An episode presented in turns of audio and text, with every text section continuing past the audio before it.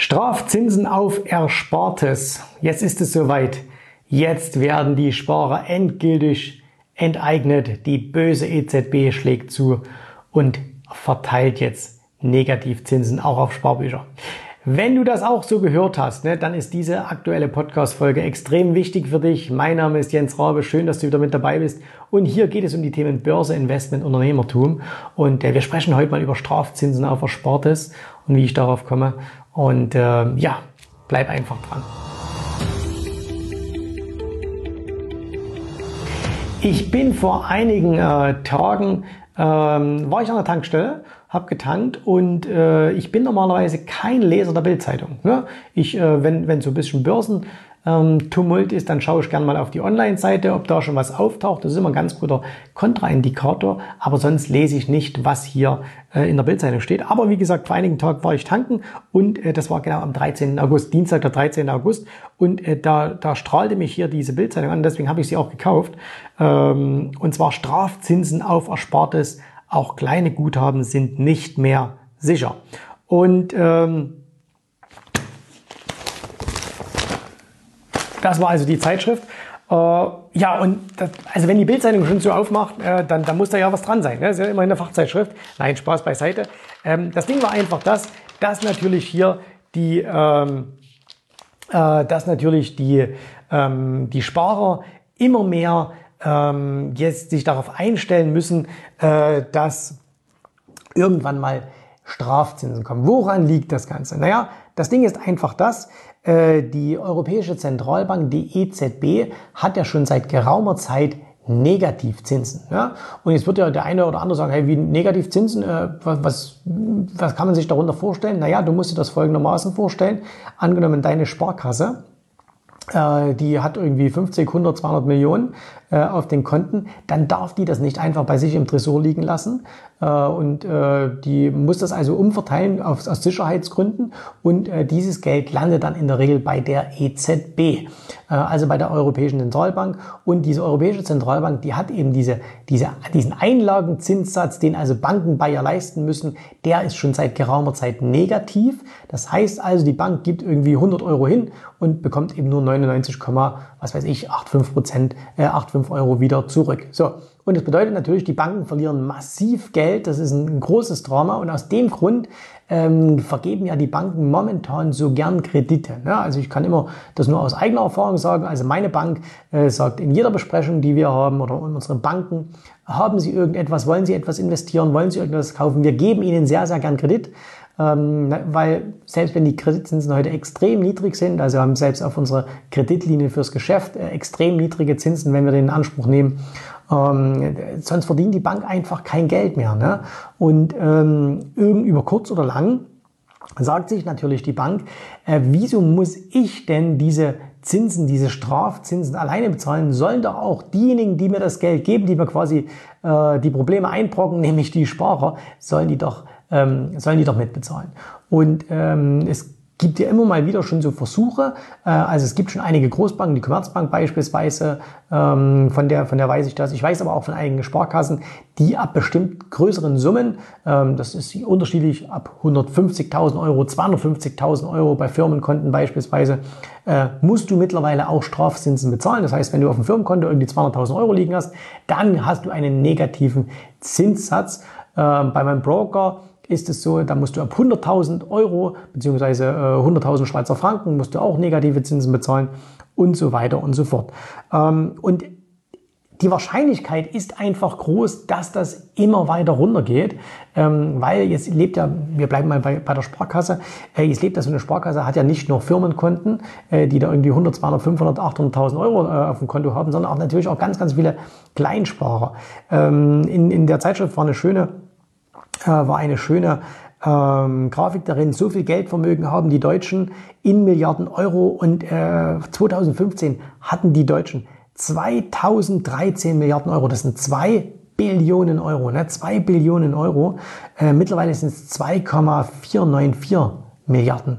Äh, also 2,494 Billionen. 2494 Milliarden Euro. Ne? Also äh, alleine jetzt in den letzten äh, vier Jahren sind über 400 80 Milliarden Euro zusätzlich auf die Sparbücher gekommen. Und das, obwohl der Zinssatz immer weiter fällt. Ne? Das sind also jetzt, äh, das sind also jetzt Girokonten, Tagesgeld, Festgeldkonten und so weiter. Also überall das, wo es kein Geld gibt. So. Und äh, das ist ein Riesenproblem für die Banken.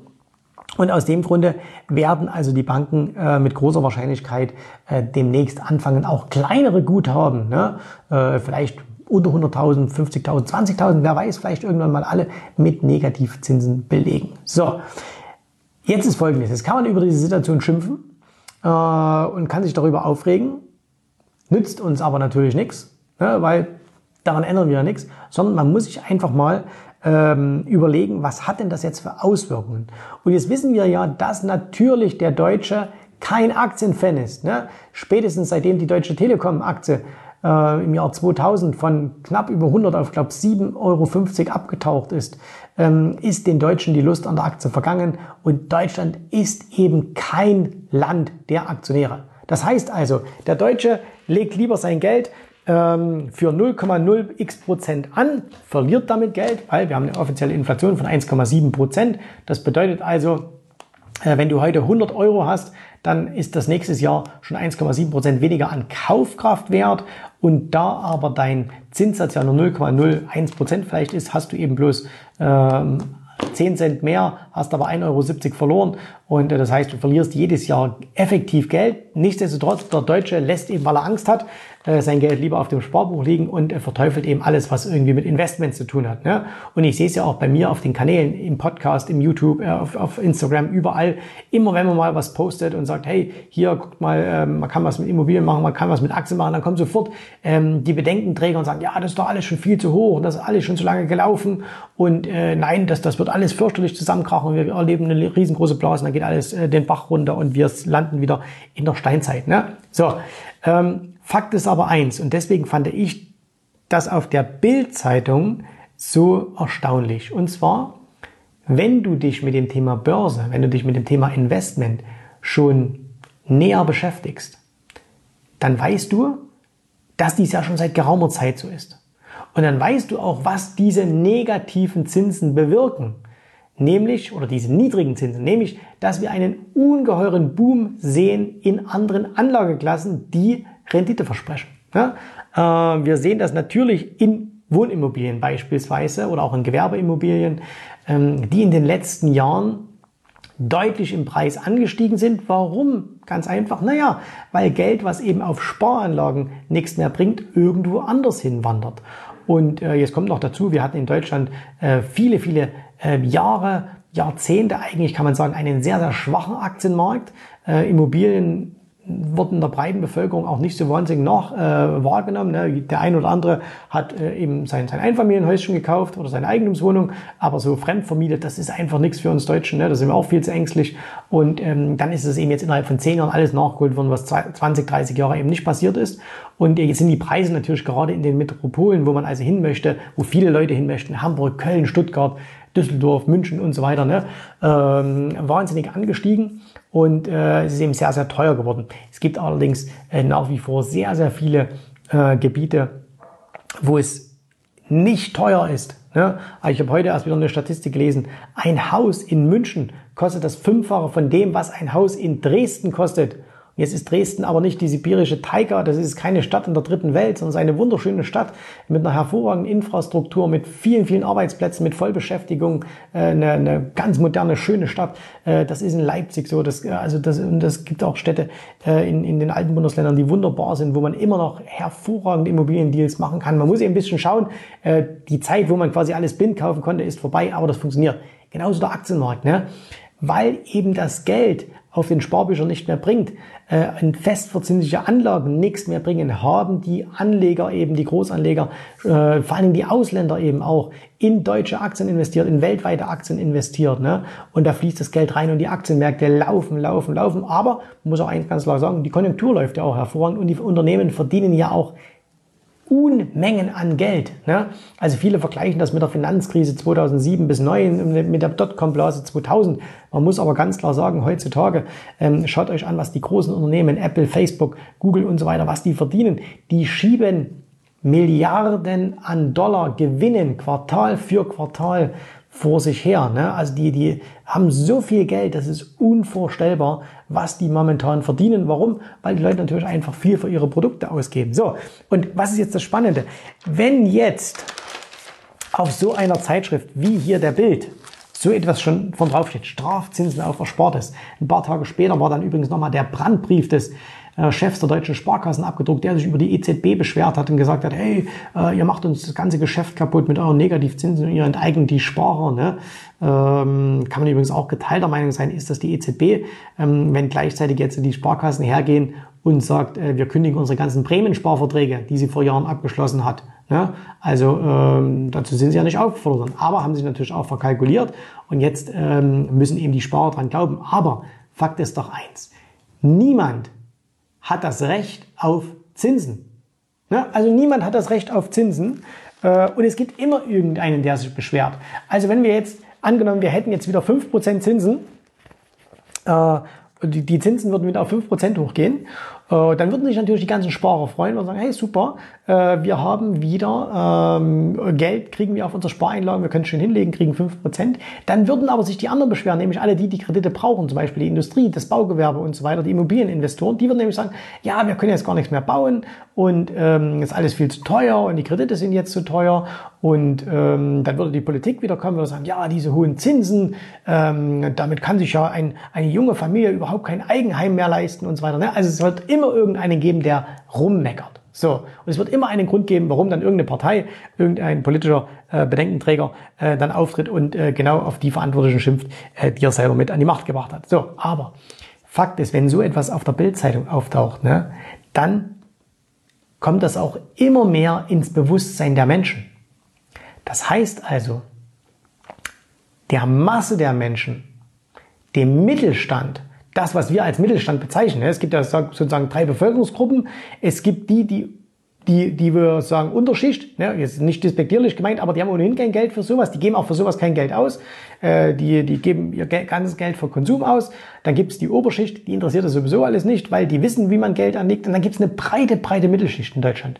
Und die breite Mittelschicht, das ist eigentlich die Schicht, der es am schlechtesten geht. Ne, es wird immer gesagt, die sozial Schwachen, nein, die sozial Schwachen sind es nicht, weil die betrifft das Thema nicht, weil die haben nämlich überhaupt keine, äh, nichts, was sie auch Sport haben. Die Mittelschicht ist es, die sich durch ihr eigenes dummes Anlegerverhalten um viel, viel Geld bringt. Ne? Um viel, viel, viel Geld bringt. So, weil sie Angst hat, weil sie äh, sich nicht auskennt, weil sie sich aber auch nicht auskennen will, ne, weil sie auch zu faul ist, sich damit zu beschäftigen. So, und jetzt wird aber das durch solche Meldungen, die eben in der Bild auftauchen, die in anderen Zeitungen auftauchen, die immer mehr auch im Mainstream sind, ähm, die, die immer mehr rumkommen, jetzt wird das langsam immer mehr bewusst. Und viele Leute glauben ja, wir sind in einer Blase. Und ich behaupte jetzt mal einfach, ohne Anspruch auf, äh, auf, auf äh, dass ich recht habe, äh, dass wir noch weit von der Blase entfernt sind, äh, wir sind zwar schon sehr teuer, aber eigentlich müssten all diejenigen noch, die immer noch ihre Sparbücher haben, die müssten die Sparbücher räumen und müssten es investieren. Ne? Erst dann werden wir eine richtige Blase kriegen. Dann werden wir richtig abgehen. Äh, dann dann wird es richtige äh, Preissteigerungen geben an den Märkten. Ähm, und jetzt geben ja die Leute noch viel Geld für Konsum aus. Ne? Es wird überall gebaut, es wird überall gemacht und so weiter. Aller paar Jahre ein neues Auto und so. Aber irgendwann werden die Leute auch merken, hey, mit meiner Altersversorgung, das funktioniert nicht mehr, ähm, wenn das so weitergeht. Ähm, ich muss mal irgendwie was machen mit meinen Geldanlagen. Und dann wird natürlich nicht das ganze Geld, das, das können wir überhaupt nicht erwarten. Ne? Das wird im Leben nicht passieren, dass aus den Deutschen äh, noch so eine begeisterte Aktiennation wird, wie es die Amerikaner sind. Genauso wie, wie es bei den Japanern nicht ist. Aber ein Teil dieses Geldes ne, wird in die Aktienmärkte laufen. Und das wird die Aktienmärkte weiter befeuern. Und nochmal, wir haben, über, wir haben nahezu 2,5 Billionen Dollar, nein, sorry, Euro, 2,5 Billionen Euro auf Sparguthaben. 2,5 Billionen. Das heißt, wenn da nur ein bisschen, ein paar Prozent in die Aktienmärkte rübergehen, ne, es ist unglaublich, was da passieren wird. So. Und deswegen haltet die Augen offen, beobachtet in eurem Umfeld, was da passiert. Wenn ihr schon aktienaffin seid, ähm, dann seid ihr ja drin, dann beobachtet doch mal euer Umfeld. Schaut mal nach, Was machen denn eure Verwandten? Was machen denn eure Bekannten? Was machen eure Kumpels, wenn ihr mit denen weggeht? Re fange, fragen die jetzt so langsam, Mensch, was können wir denn machen? Und Negativzinsen und so. Und fragt die einfach mal, was schon mal an Aktien gedacht und so. Und solange die alle noch nicht euphorisch sind, ne? solange die noch nicht sagen, ja, Aktien sind eine tolle Sache und so, solange werden wir auch keinen großen Crash erleben, weil die Masse gar nicht dabei ist. Die Masse ist überhaupt nicht investiert, auch die Kapitalsammelstellen sind ja nicht investiert, die sind eher in Staatsanleihen, weil sie es müssen. Äh, das heißt also, wir sind weit, weit, weit von einer Euphorie entfernt, aus meiner Sicht zumindest. Deswegen lasst euch da nicht Angst und Bange machen. Es gibt immer einzelne Sektoren, die nicht gut laufen, wie Banken und so weiter, aber insgesamt haben wir nach wie vor ein sehr, sehr gutes Umfeld, was Investments betrifft. Wir haben niedrige Zinsen, wir haben die alternative Aktien, wir haben immer noch ein vernünftiges Wirtschaftswachstum und wir haben Banken, Notenbanken in dem, äh, in dem Zusammenhang, die das Ganze weiter befeuern werden, weil sie gar keine andere Möglichkeit haben. Wie lange das trägt, das weiß kein Mensch, aber jetzt den Kopf in den Sand zu stecken, ist garantiert falsch. Jetzt ist ein guter Zeitpunkt, um aktiv am Markt zu sein. Und ich habe gestern in einem Interview etwas sehr Schönes gelesen, äh, wo jemand geschrieben hat, ein sehr, sehr bekannter, ähm, ein sehr, sehr bekannter ähm, Mann, und zwar Howard Marks, von dem es jetzt auch ein neues Buch gibt, Marktzyklen meistern. Äh, Warren Buffett ist ein großer Fan von ihm, Howard Marks. Und der hat gesagt, wir sind ähm, vorwärtsgerichtet vorsichtig.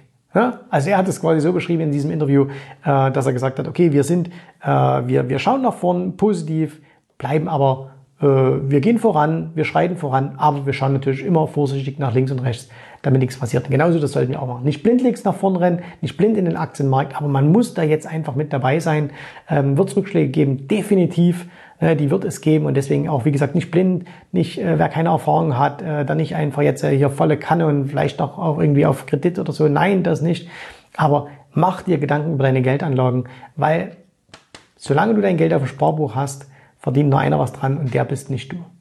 In diesem Sinne, wenn dir das jetzt gefallen hat, was du gehört hast, dann freue ich mich natürlich über eine positive Bewertung bei iTunes. Teile diese Folge mit deinen Freunden. Schick sie Freunden, wenn du sagst, hey, das müsst ihr euch mal anhören. Und ich freue mich natürlich auch, wenn du beim nächsten Mal wieder mit dabei bist. Bis zum nächsten Mal. Danke fürs Zuhören. Tschüss, Servus, mach's gut. Bye, bye. Vielen Dank, dass du heute dabei warst. Wenn dir gefallen hat, was du hier gehört hast, dann war dies nur ein erster kleiner Einblick. Willst du wissen, ob auch du ein erfolgreicher Investor werden kannst? Dann besuche jetzt www.optionsstrategien.com slash Termin und vereinbare noch heute einen Termin. In diesem 30-minütigen, absolut kostenlosen Termin wird eine Strategie für dich erstellt. Du erfährst, wie du starten kannst und wenn du schon an der Börse bist, wie du endlich langfristig Geld verdienen kannst. Bitte vergiss den folgenden Punkt nicht. Um erfolgreich an der Börse zu werden, brauchst du einen Mentor, der dir zeigt, welche Schritte du tun musst, um dauerhaft Geld an der Börse zu verdienen. Wir haben schon tausenden Menschen gezeigt, wie man die Börsen zur Erzielung eines regelmäßigen Einkommens nutzen kann. Und du kannst der Nächste sein. Geh jetzt auf www.optionsstrategien.com slash Termin und vereinbare noch heute deinen persönlichen Termin.